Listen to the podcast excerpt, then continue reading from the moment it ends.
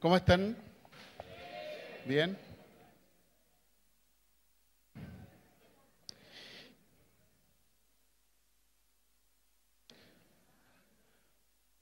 Bueno, saludamos a todas las personas que están hoy acá en la segunda reunión y también saludamos a las personas que están conectadas por streaming. Esperamos que lo que vamos a compartir el día de hoy pueda ser muy significativo para tu vida. Gracias te damos, Padre, por tu presencia. Gracias te damos por tu palabra. Gracias te damos por tu sabiduría. Gracias te damos por tu poder. Gracias te damos por tu gracia que nos transforma. Señor, sin nada de esto, Señor, no podríamos ser transformados, Señor. Y de verdad agradecemos por todo lo que tú significas para nosotros. Te amamos, te amamos de verdad y deseamos manifestar tu vida. Manifiesta la vida de tu Hijo en nosotros, Señor. Gracias, Padre. Amén. ¿Cuántos han escuchado este, este versículo que dice, despiértate tú que duermes y levántate de entre los muertos y te alumbrará Cristo? ¿Cuántos han escuchado ese versículo? Mira, hay ciertos versículos que se usan y que los cristianos los utilizan para poder hablar a los no creyentes. Por ejemplo, hay otro versículo que dice, he aquí yo estoy a la puerta y llamo, si alguno eh, abre, yo entraré a él y él, y él, y eh, yo entraré a él y cenaré con él y él conmigo. Son versículos que están dados para la iglesia, no para evangelizar. Pero los cristianos usamos la palabra como queremos. ¿ya? Y quiero compartirte algo acerca de esto en Efesios capítulo 5, voy a concentrarme ahí para que podamos ver con exactitud qué es y cuál es la intención de Pablo al escribir este texto. ¿ya? Estoy comenzando por otra parte el mensaje en esta segunda reunión. ¿Ok? Fíjate que Pablo está viviendo en el primer siglo y el primer siglo no es diferente al siglo XXI. Porque la naturaleza humana sigue siendo exactamente igual cuando una persona no ha sido redimida, no ha experimentado la redención, el ser humano es exactamente igual siglo I, siglo XXI y siglo XXV, si es que no estamos aquí. ¿Ok? Ahora, Pablo dice que las personas que no conocen a Dios viven en la vanidad de la mente. La palabra vanidad de la mente habla acerca de vacío, un sinsentido o sin propósito. Es decir, tienen la mente hueca. Fuerte eso, ¿no? ¿Ya? Dice que viven con el entendimiento entenebrecido. Es decir, entienden las cosas, pero las entienden de manera oscura. No tienen luz. Entenebrecido es falta de luz. ¿Ok? eso les lleva a vivir una vida ajena a Dios. Es decir, viven de una manera que no agrada a Dios. Están controlados por la ignorancia. Fíjate qué interesante esto. Si algo tú lo ignoras, lo que tú ignoras te controla. Es por esa razón que Dios dice en el Antiguo Testamento, mi pueblo perece por falta de conocimiento. ¿Ok? también dice Pablo que el ser humano sin Dios está con una dureza en el corazón. Y esa dureza les lleva a perder sensibilidad hacia su prójimo. Y también el ser humano sin Dios está entregado, dice, a la lascivia, a los malos deseos. Y están ávidos, rápidos, para cometer toda clase de impurezas.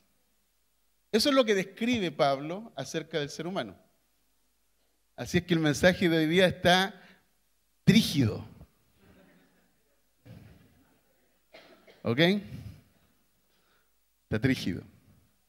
Pablo, en Efesios capítulo 5, nos habla acerca del matrimonio. ¿Cuántos matrimonios estuvieron escuchando allá en la semana pasada? Ok. Hermoso mensaje. Yo escuché el mensaje mientras venía de regreso de Santiago. Así que felicitaciones, Yael. Ahora, presta atención a esto. En Efesios capítulo 5 está hablando acerca de la relación entre las personas y particularmente el matrimonio, la relación entre los amos y los esclavos, que hoy día podríamos traducirlo entre el empresariado y el empleado. ¿Ok? Está hablando acerca de la relación de los padres con los hijos. Y en Efesios capítulo 5 hay un contenido muy interesante que necesitamos explorar y entrar profundo. Así que trajo su buzo y su, su, oxígeno para ir más profundo. ¿Sí? Ok. El apóstol Pablo dice más a ustedes, dice, no han aprendido así de Cristo.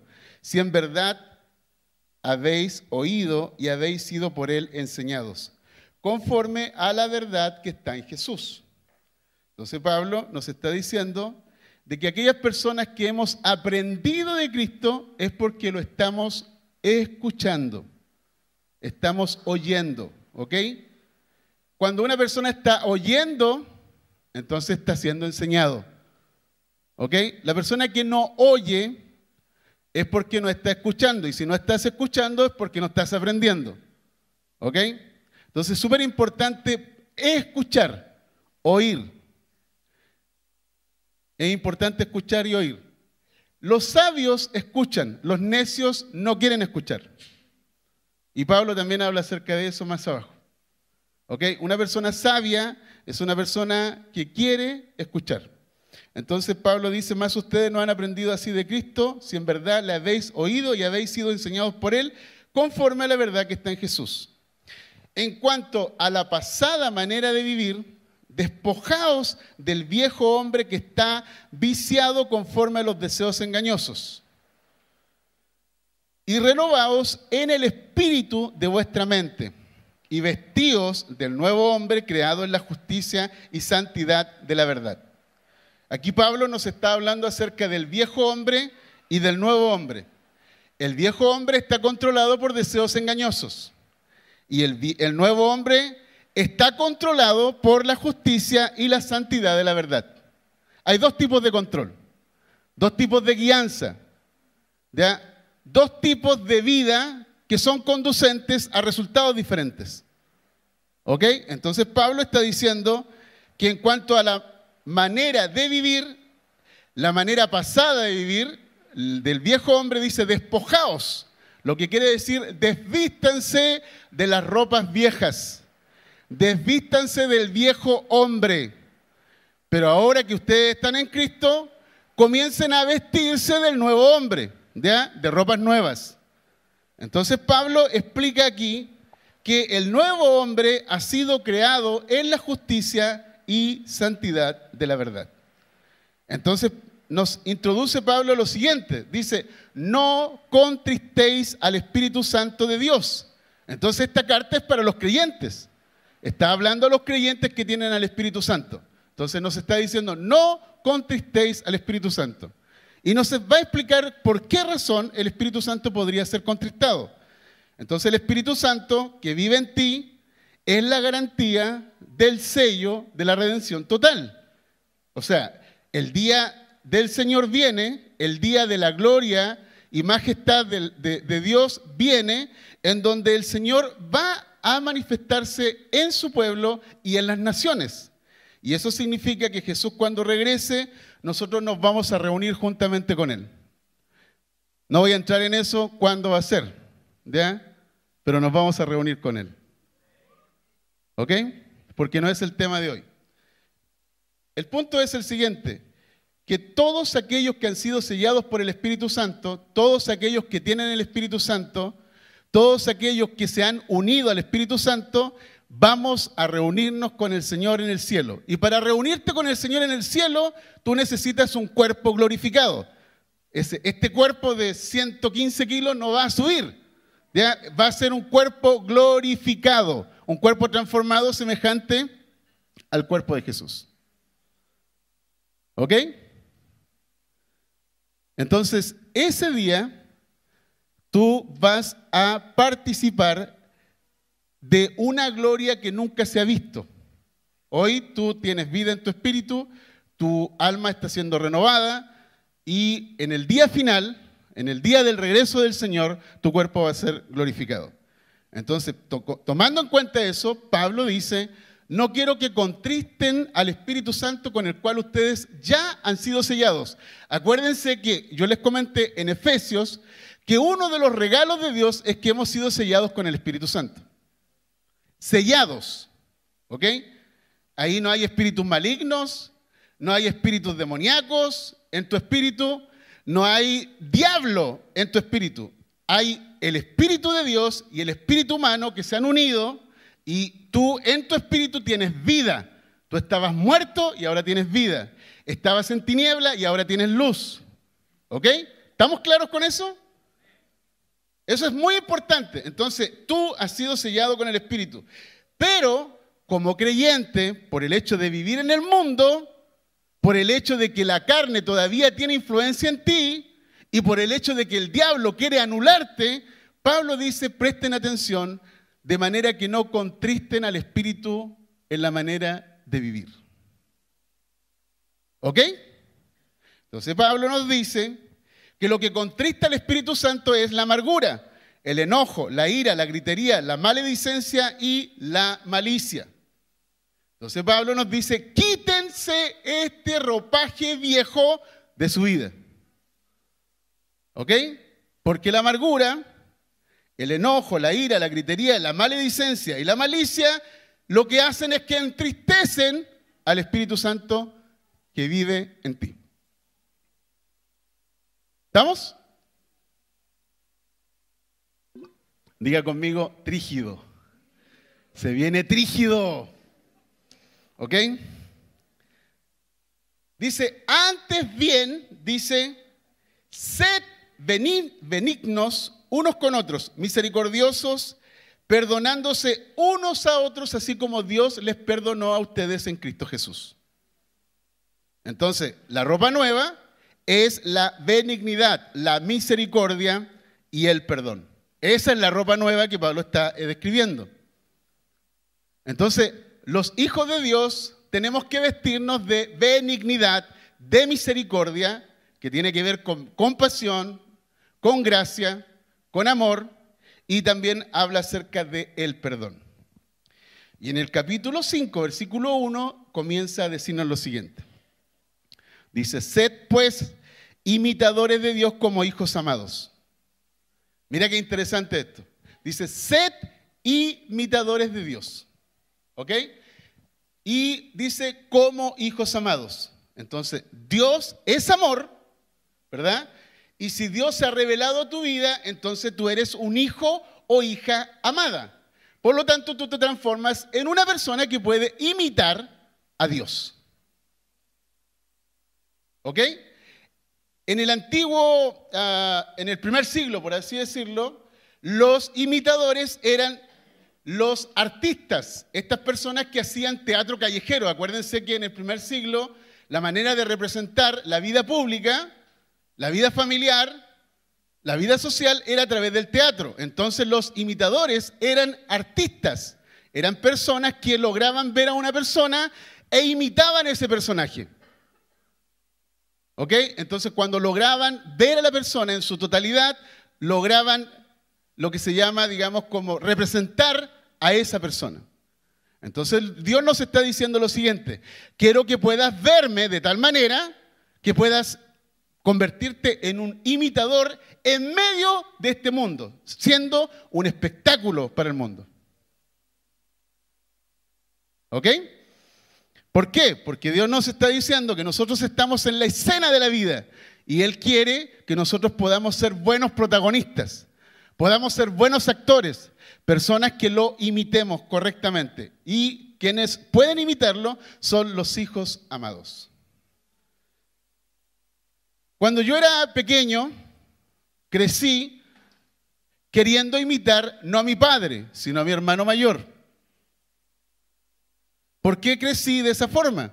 Porque mi papá tenía problemas de alcoholismo, yo tuve muchas oportunidades de estar con él, con sus amigos, y mi padre, fuera de la casa, era muy querido, muy querido.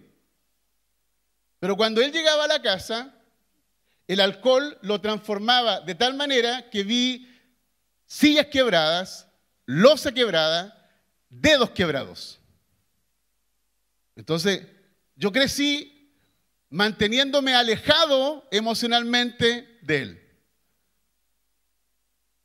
Mi mamá, por otro lado, era muy cercana a todos sus hijos. Entonces se generó una relación muy cercana con mi mamá, pero no con mi papá. Mi papá era de comer solo, de comprar cosas para él y comer solo. Él no comía con nosotros en familia. No teníamos cultura de sentarnos a comer en una mesa y vernos la cara. Ni siquiera de conversar. Tuve la oportunidad de conocer a mi papá fuera de la casa y dentro de la casa. Entonces crecí pensando en que mi papá no era una persona digna de imitación. Yo no quería ser como mi padre, eso es lo que quiero decir. Entonces Dios nos está diciendo, yo soy un Dios de amor y quiero que sepas que te amo y quiero que vivas como un hijo amado. Quiero que me imites. Wow. Entonces dice, andad en amor. Mira lo que está diciendo. Andad en amor, como también Cristo os amó y se dio a sí mismo por ustedes, ofrenda y sacrificio a Dios, como ofrenda agradable.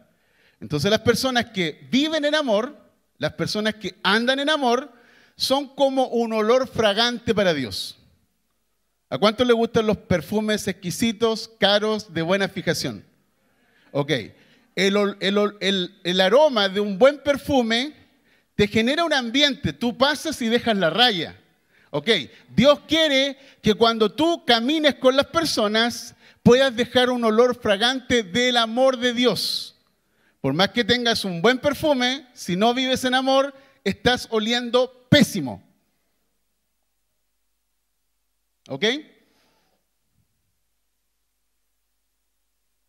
Trígido, ¿no?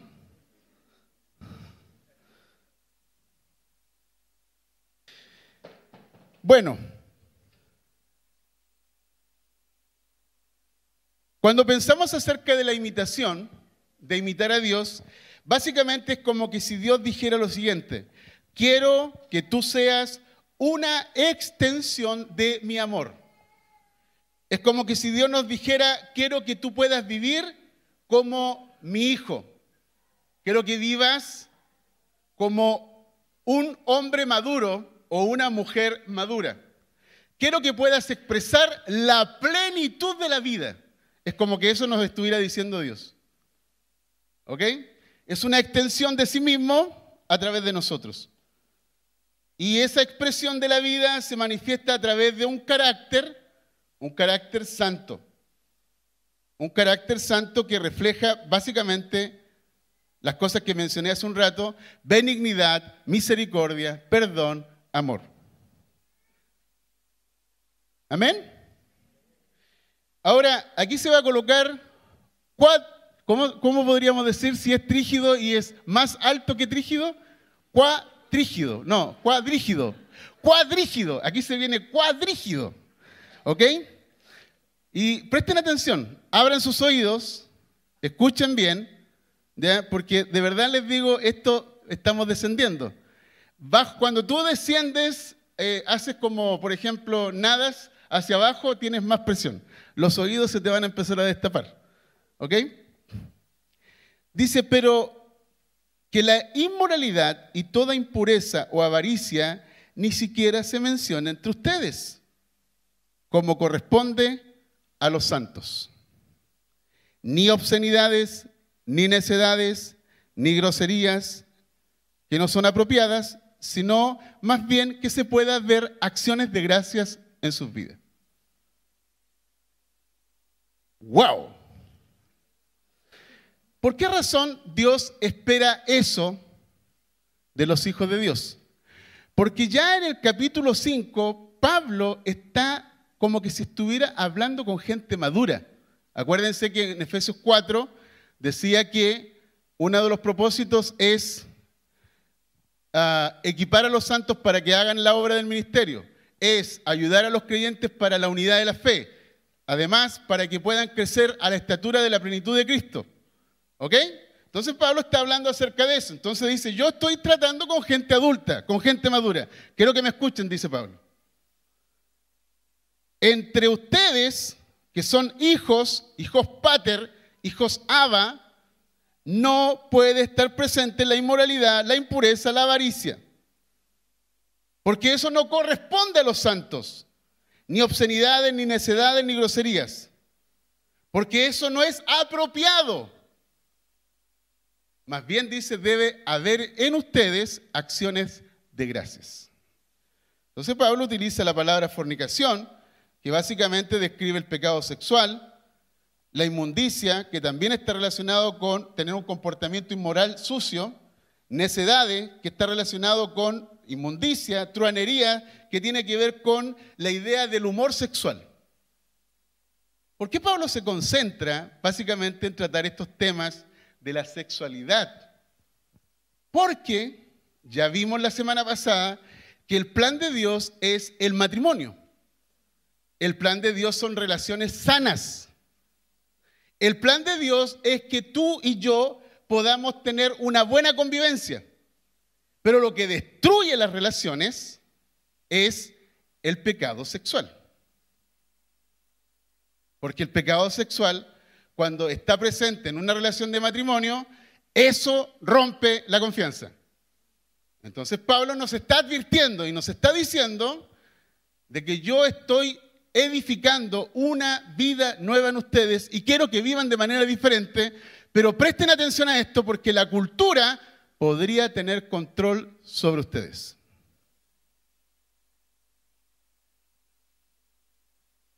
¡Wow! Interesante, ¿no? Entonces Pablo nos dice que el sexo y la sexualidad humana es un don de Dios. ¿Cuántos pueden estar de acuerdo conmigo? El sexo es rico, es hermoso, es maravilloso y es santo. ¿O solamente es rico?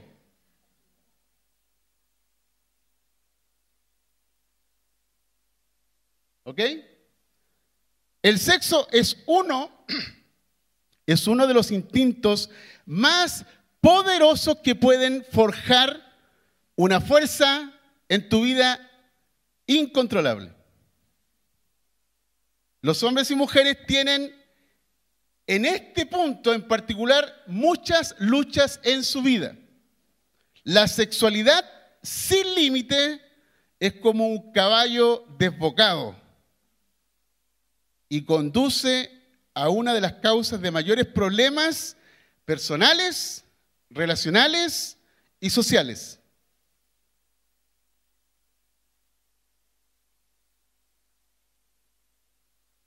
Así es que esto está cuadrígido, cuatrígido, no sé cómo ponerle. Fíjate que a causa de las relaciones sexuales sin el orden de Dios, porque el orden de Dios es el matrimonio, hay sida, se cometen abortos, hay abusos, prostitución, violaciones, incestos, homosexualidad y perversiones diversas. Es tan fuerte el sexo en la vida de una persona que Pablo le presta un capítulo entero a su libro. De seis capítulos, un capítulo.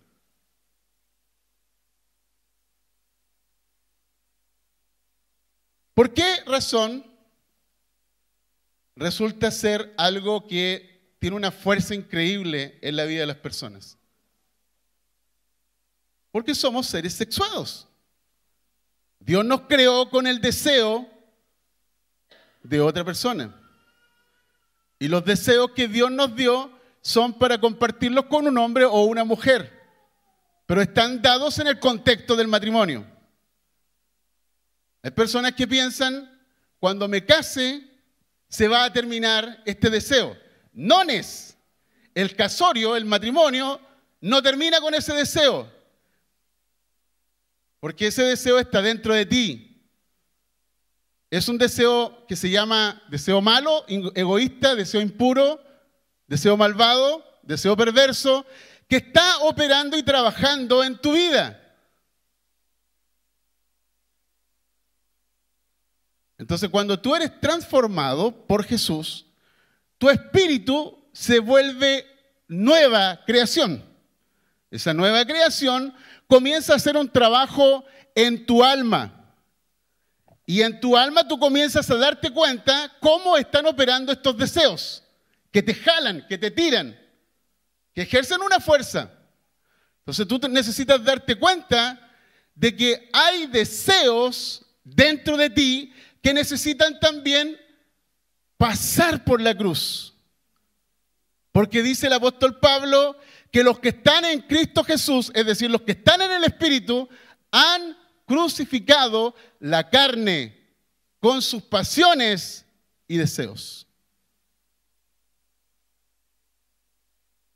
Ahora, para ponértela más bonita, te voy a contar una historia personal. Para que, para que no pienses que te estoy hablando desde el pedestal. ¿Ya? Yo crecí en una familia de ocho hermanos. Mis hermanas mayores, cuando yo era más chiquitito, se burlaban de todo el mundo, incluso de sus hermanos. Yo tengo un tío que se llamaba Víctor, un tío muy querido por mi mamá. Mi mamá me quiso colocar Víctor por el amor que tenía por su hermano, mi tío. Mi tío era un poco afeminado, mis hermanas molestaban a una persona que se llamaba Américo en el sector, en la población. Entonces mis hermanas me decían a mí, con el permiso de los televidentes, me decían, me decían maricón Américo. Entonces ellas me vestían como mujer. ¿Ok? Te estoy revelando mi corazón para que entiendas de qué te estoy hablando. No te estoy hablando simplemente de teorías, te estoy hablando de realidades. Crecí más o menos a los 12, 15 años, nunca había tenido una experiencia sexual en mi vida y algo empezó a ocurrir dentro de mí porque se empezó a despertar deseos por todo el crecimiento hormonal y algo me pasaba cuando miraba a hombres o cuando miraba revistas pornográficas en ese entonces, o videos VHS, o leía libros pornográficos. Algo me pasaba con los hombres. Yo no quería cruzarme con la mirada de los hombres. Así es que entiendo lo que ocurre en esa etapa de la vida con la confusión sexual, cuando no has tenido orientación, ni educación, ni formación, ni conversaciones con tus padres. Entiendo eso. Por eso cuando trato con una persona que vive con esas luchas, mi posición no es de eh, condenar, sino es generar puentes de gracia para que la persona pueda cruzar al otro lado y pueda comenzar a verse como es en Cristo Jesús. Por eso yo nunca he salido a una marcha en contra de la agenda LGTB. Hablo aquí acerca de eso. Pero no voy a salir a la calle a unirme al pueblo evangélico con carteles.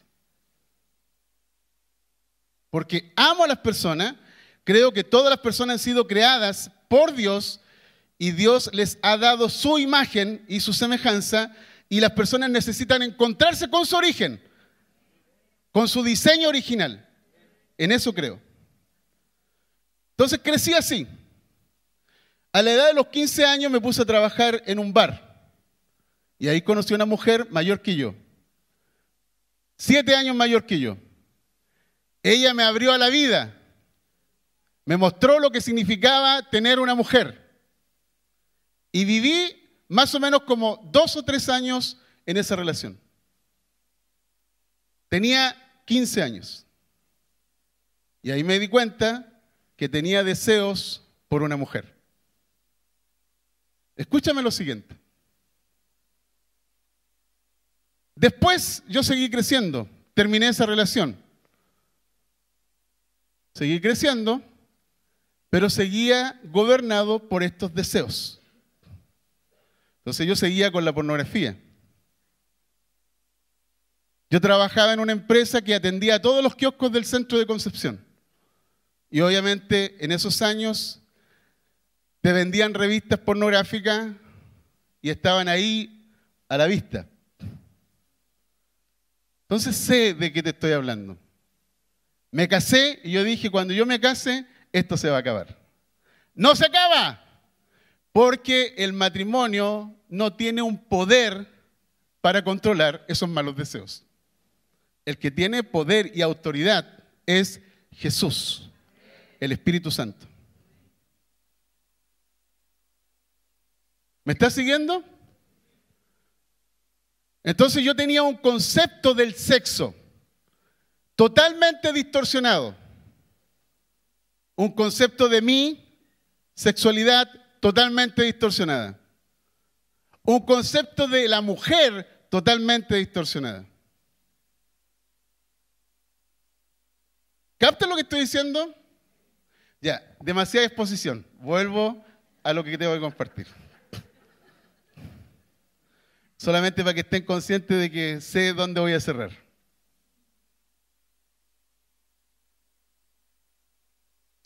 Detrás de estos deseos que tú ves que no puedes controlar, están operando espíritus. Espíritus. Yo soñé muchas veces con espíritus de sucubo e incubo. Soñé muchas veces teniendo relaciones sexuales con hombres y mujeres. Así es que no se hagan los santurrones porque sé que la gente lucha con esas cosas.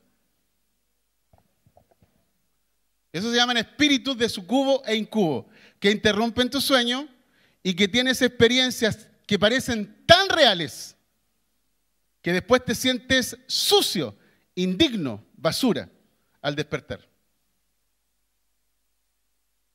¿Ok? Y eso, quiero decirte, no eres tú. Es el diablo, son deseos, pero no define quién eres tú en Cristo Jesús. Estoy siendo demasiado explícito. ¿eh? ¿Vamos? ¿Más profundo? Más profundo. Ay, ay, ay, Jesús. ¿Hasta cuánto? ¿Hasta cuánto? Tenemos hasta las 5 de la tarde por lo menos aquí. Entonces, los demonios no trabajan solos. ¿Ok? Los demonios necesitan carne para trabajar. Dios no trabaja solo. Dios necesita espíritu para trabajar. Entonces, los demonios trabajan con la carne. La carne es la sarc. La carne no es tu cuerpo. El cuerpo es soma. La carne es la sarc. Tiene que ver con aquellas inclinaciones que batallan en tu interior contra tu alma. ¿Cuántos están captando lo que estoy diciendo? Son deseos que tú ni siquiera puedes tener control sobre ellos.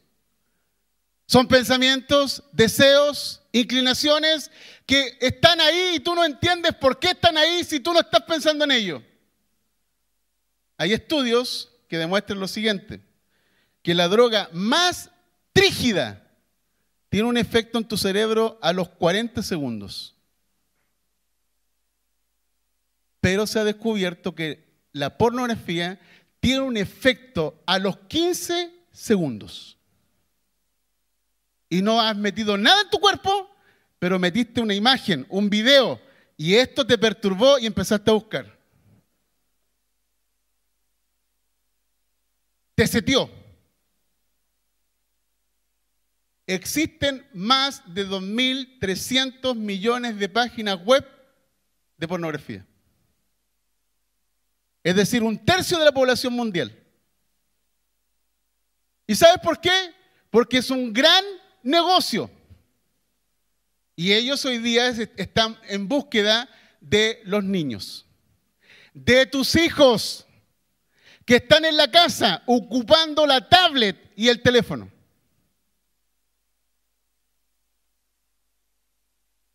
Ellos están en búsqueda de setear y conectar con niños, porque cuando tú tienes a un niño desde la infancia seteado, lo tienes para toda la vida. Créanme que Pablo está hablando no solamente para su primer siglo, está hablando para el siglo, los siglos, los siglos siguientes. Los emperadores eran aproximadamente, llegaron a ser como 15. Trece de ellos eran homosexuales.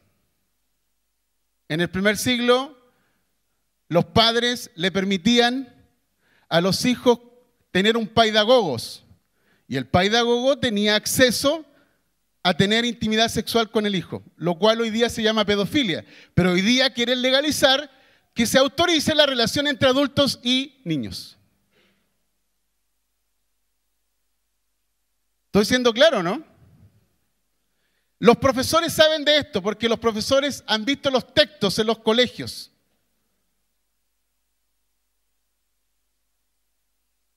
Entonces eso es maligno, es perverso, es cruel lo que los gobiernos están haciendo en contra de las familias, en contra de nuestros niños. Si tuviera cualquier presidente aquí se lo diría.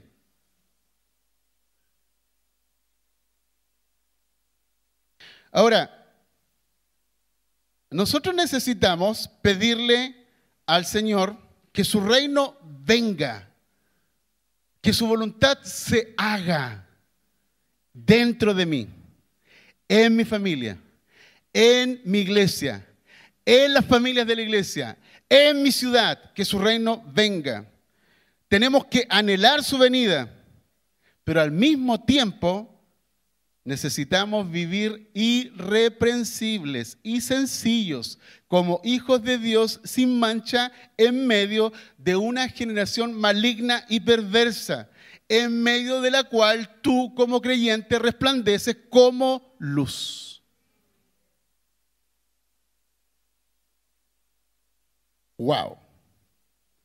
En la época de Pablo estaba el templo a Diana Diana de los Efesios.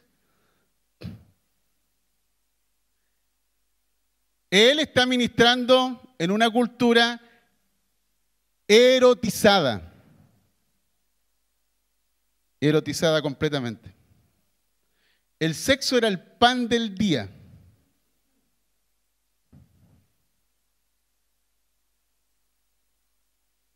Miren lo que dice A. W. Tozer en el año 1959. Dice, el periodo en el que vivimos puede muy bien pasar a la historia como la edad erótica, debido a que el amor sexual se ha elevado a la categoría de culto. Eros tiene adoradores entre los hombres civilizados, más que ningún otro falso dios. En millones de personas, lo erótico ha desplazado lo espiritual. La fe pura en Cristo fluye como un río desde el corazón de Dios, pero se contamina con las aguas sucias que fluyen de los altares aeros. Entonces necesitamos considerar esto. Necesitamos considerar la pureza del Espíritu. Por eso se llama Espíritu Santo. Por eso dice, no contristéis al Espíritu Santo que está dentro de ti. Entonces, para eso necesitamos confrontar los malos deseos, los malos hábitos que conducen a matrimonios quebrados, hijos perturbados, interrupción en la comunión con Dios y una vergüenza en el mundo que está gobernado por la corrupción.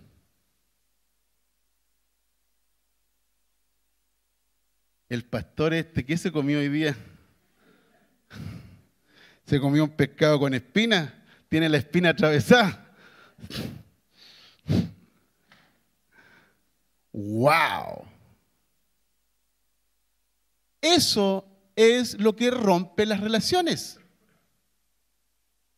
Fíjate que todos estos pecados sexuales que estoy mencionando, fornicación, necesitas a otro. Es decir, para poder fornicar necesitas a otra persona.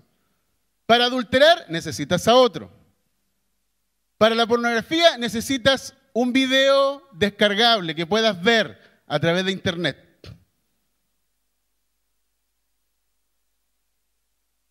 Para la masturbación te necesitas a ti.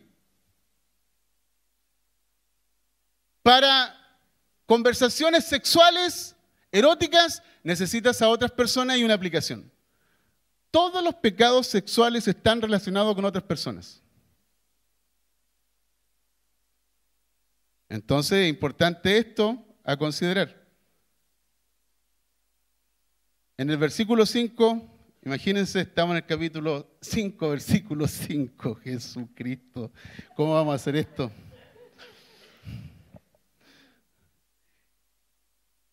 Fíjate lo que está diciendo, porque con certeza sabéis, mira lo que está diciendo Pablo, está hablando acerca de, con los creyentes, le está diciendo, con certeza sabéis, o sea, ustedes no son ignorantes, está diciendo Pablo, con certeza sabéis que ningún inmoral, impuro o avaro que es idólatra tiene herencia en el reino de Cristo y de Dios. ¡Wow! ¿Qué? Ya, mira, detengámonos aquí. La salvación no se pierde. ¿Ok? Tú no pierdes tu salvación cuando has cometido un pecado. No se pierde. Convengamos en eso. ¿Ok? Pero no estás en condiciones de experimentar la herencia. Estás bloqueado porque estás seteado porque estás controlado por malos deseos. No puedes vivir como un heredero si no tienes herencia. ¿Me quedan cuántos minutos? Diez minutos, Jesucristo. Por esa razón dice Pablo, dice que nadie les engañe con vanas palabras.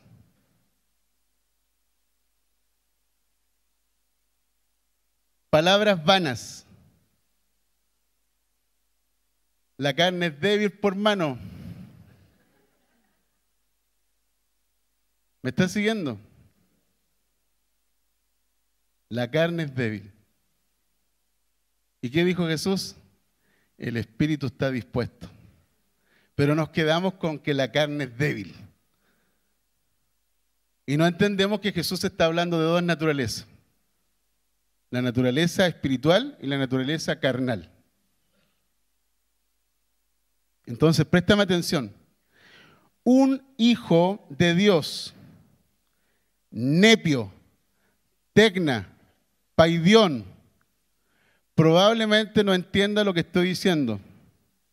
Pero si tú eres un hijo aba, un hijo maduro, una persona que vive en la plenitud de Cristo. Deberías entender esto. ¿Ok? Que ninguna vida inmoral, impura e idólatra te da acceso a la herencia.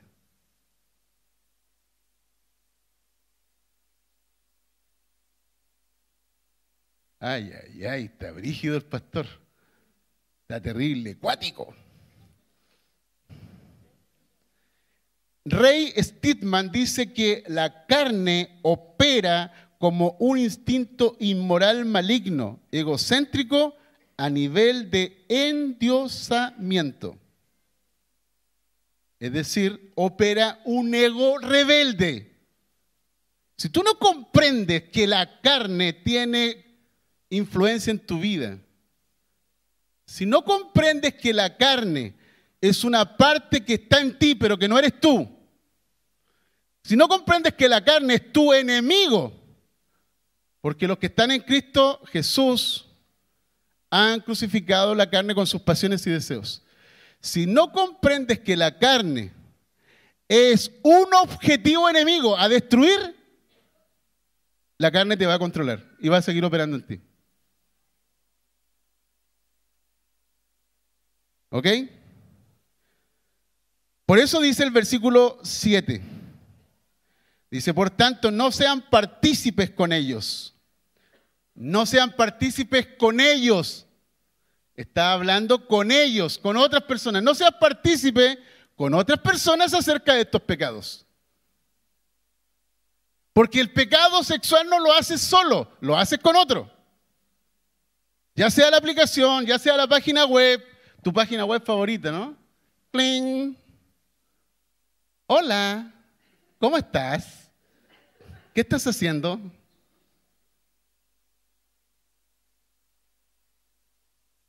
No seas partícipes con ellos. Porque antes, mira, presta atención a este detalle, por favor. Porque antes, antes, antes de Cristo, antes de conocer al Espíritu, antes de conocer a Cristo, antes de que fueras hijo, eras tinieblas.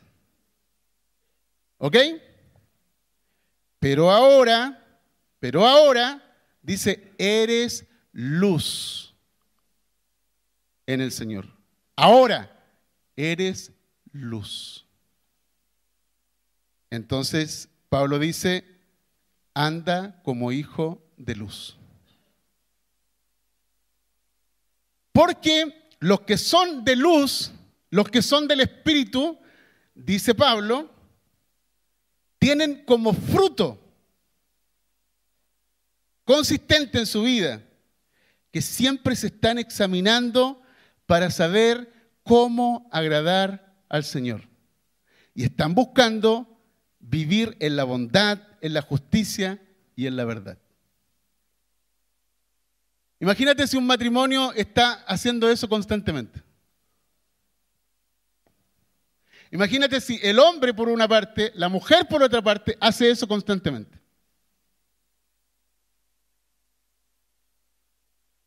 Así es que Pablo dice, no participes de estas obras estériles, sin fruto, que son obras de las tinieblas. Más bien, dice, desenmascáralas, porque es vergonzoso lo que se hace en secreto. Porque créeme que estas cosas se hacen en secreto. La persona que ve pornografía no anda con una pantalla de pornográfica por todos lados. Miren, miren lo que estoy viendo. No, no anda eso. ¿Ya?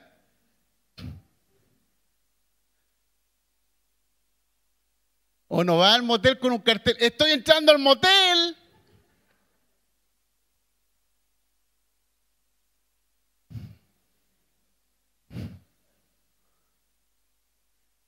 O llega a la casa con un cartel, una etiqueta. Estoy en adulterio. ¿Y qué? No. Estás en adulterio, te van a echar de la casa, hermano. ¿Me capta lo que estoy diciendo? Todas estas cosas se hacen en oculto, a escondidas, hasta que te pillen. ¿Sabes, ¿Sabes tú? Yo tenía un jefe años atrás que me decía lo siguiente, ama a tu prójimo, pero que no te pille. Es un jefe que tuve por siete años. Y él estaba casado y tenía a su mujer y se juntaba con varias mujeres durante la semana. Ganaba dinero y le daba suficiente para poder pagar eso. Pero me decía, ama a tu prójimo que no te pille. Me invitó montones de veces. Yo trabajé siete, siete años con él. Él pagaba todo. Alcohol gratis, motel gratis, mujer gratis. La tentación está ahí. El deseo está ahí. El mal está ahí. Pero puedes decir no, porque eres un hijo de Dios. Antes eras tinieblas, ahora eres luz en el Señor. Estos deseos no pueden controlar a un hijo de Dios. Claro, a un hijo de tinieblas lo pueden controlar, pero no pueden controlar a quien es un hijo de Dios que tiene el Espíritu Santo en su interior. Dele un fuerte aplauso al Señor.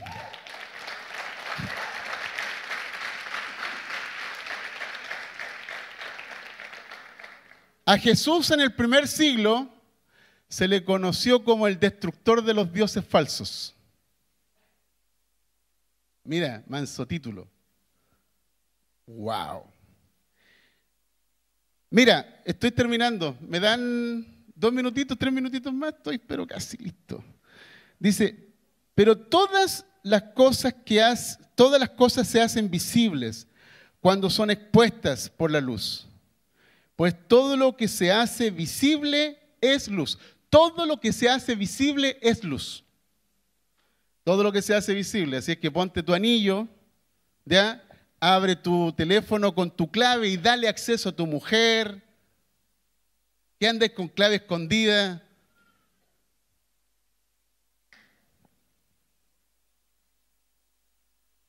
Cuando vayas a una reunión, presenta a tu mujer, esta es mi esposa, mi mujer. Si conoces a una mujer, de inmediato, soy casado, soy papá,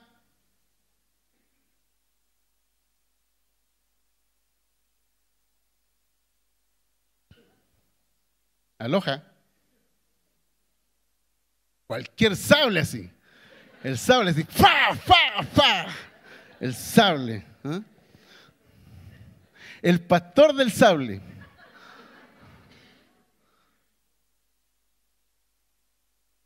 Todas las cosas se hacen a la luz. Por esa razón, Pablo dice este texto, despiértate tú que duermes.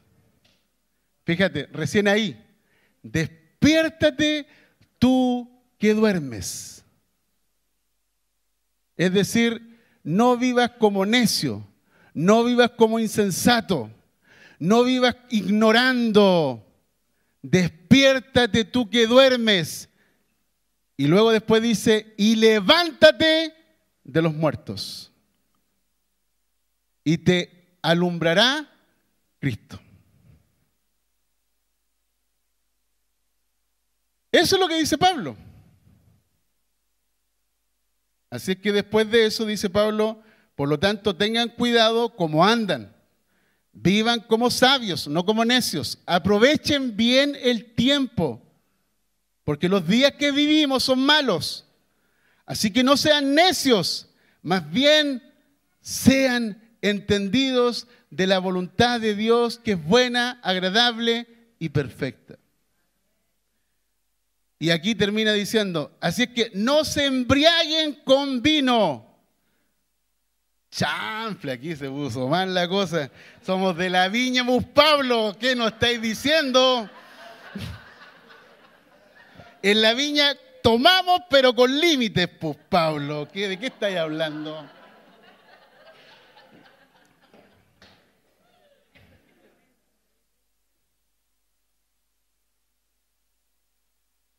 El vino era la manera en que las personas celebraban en el primer siglo. Hoy día existen muchas más cosas, por ejemplo, la marihuana, el tusi, el clonazepam, la ketamina, la cocaína, el LSD, el éxtasis, la pasta base, póngale nomás, sino total. Esta vida es una sola, no hay otra vida ya comamos y bebamos que vamos a morir. Eh. ¿Ah? Pongámosle nomás para adentro, dicen las personas. ¿Mm? Échale para adentro nomás. Total, de esta vida no hay otra, hermano. Te estáis perdiendo lo mejor, loco. Pablo dice, no os embriaguéis con vino, porque el vino, la borrachera, trae decepción te hace hacer locuras. Y Pablo dice, sean llenos del Espíritu Santo. ¡Wow! Una persona llena del Espíritu Santo habla en salmos, himnos y cantos, cánticos espirituales. Adora a Dios. Dios sale a través de, sus palabras, de su boca, de sus conversaciones. Canta y alaba a Dios en el corazón, en el espíritu. Y siempre vive agradecido por la vida nueva que Dios nos ha dado. y está dispuesto a someterse a otras personas en el temor del Señor, porque está consciente de la presencia de Dios y de su temor. El temor te impide pecar. El temor de su presencia reverente te hace caminar dignamente.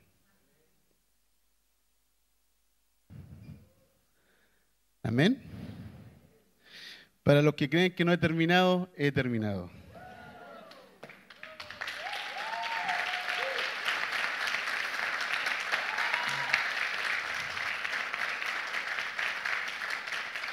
Pablo está hablando acerca de esto, porque es el mal del primer siglo, es el mal social, familiar, gubernamental del primer siglo. Y no me cabe duda que este es el mal que estamos viviendo en el siglo XXI. Amén.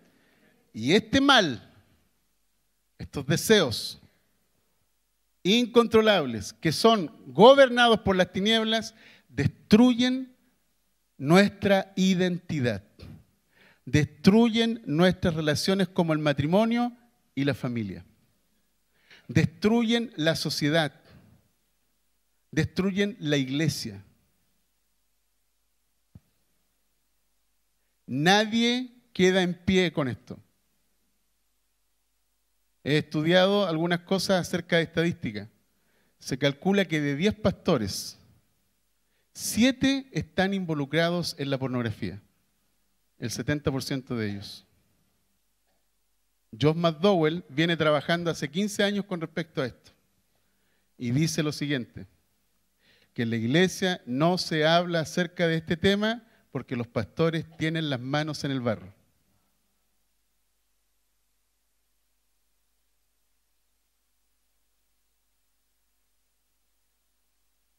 Wow. Creo que necesitamos entender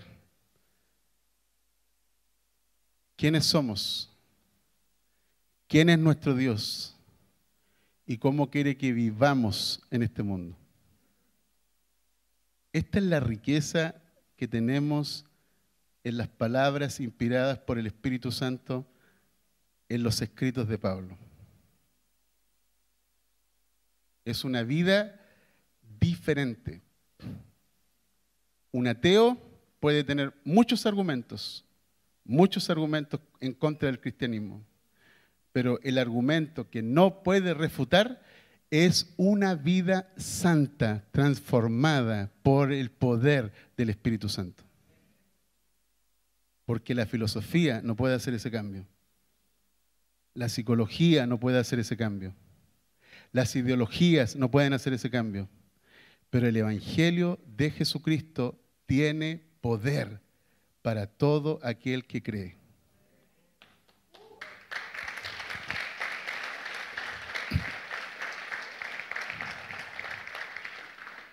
Quiero invitar a cada uno de ustedes, si quieren ponerse en pie, si algunos de ustedes quieren pasar, vamos a orar por ustedes.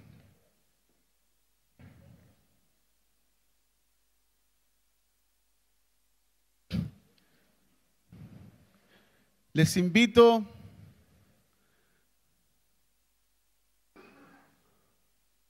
si quieren, les invito simplemente a rendir su corazón y decirle, Señor, como dice el Salmo 51, Señor, ten piedad de mí, oh Dios. Dame un espíritu nuevo, que un espíritu santo limpio, puro, me sostenga. Que un espíritu noble me sostenga. ¿Quieres pasar? Delante tú me compartiste un, texto.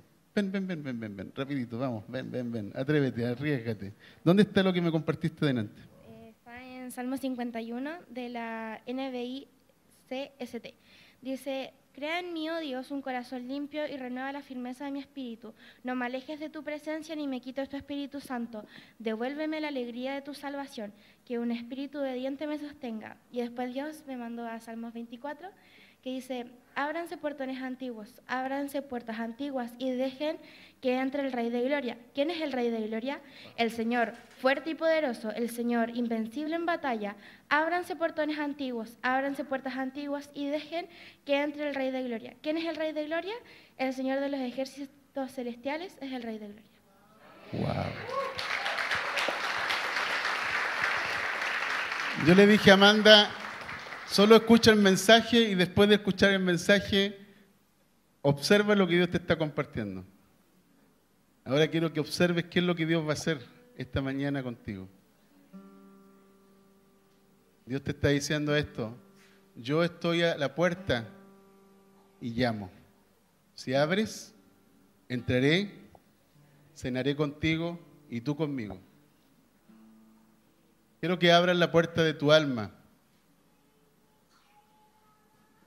que abras la puerta a Jesús, que tengas una profunda conversación con Jesús, con el Espíritu Santo. Si este mensaje te atraviesa, si este mensaje ha llegado a tu vida, si este mensaje está tocando aspectos claves en tu vida, quiero que puedas abrir esas puertas y decirle, Señor, me rindo.